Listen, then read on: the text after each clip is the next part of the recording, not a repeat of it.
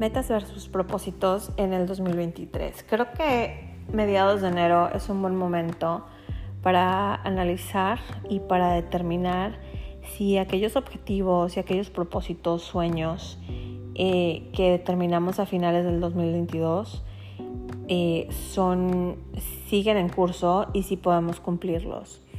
Eh, es un buen momento para determinar si tenemos las herramientas, si tenemos el compromiso necesario con nosotros mismos, si tenemos la capacidad y si tenemos el interés, ¿verdad?, de, seguir esas metas que nos fijamos, qué tan, eh, qué tan realistas estamos siendo con nosotros mismos al habernos fijado esos objetivos y pues eh, que entendamos la diferencia entre un propósito aspiracional y un verdadero objetivo con diferentes puntos a seguir para lograrlo.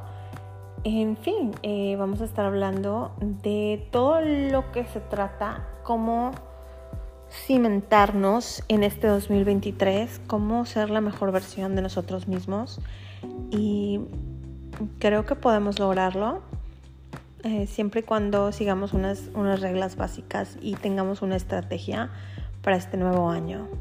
Te deseo éxito y te invito a que escuches el próximo episodio, Metas versus Propósitos. Yo soy Elvia, esto es Mujer Alfa.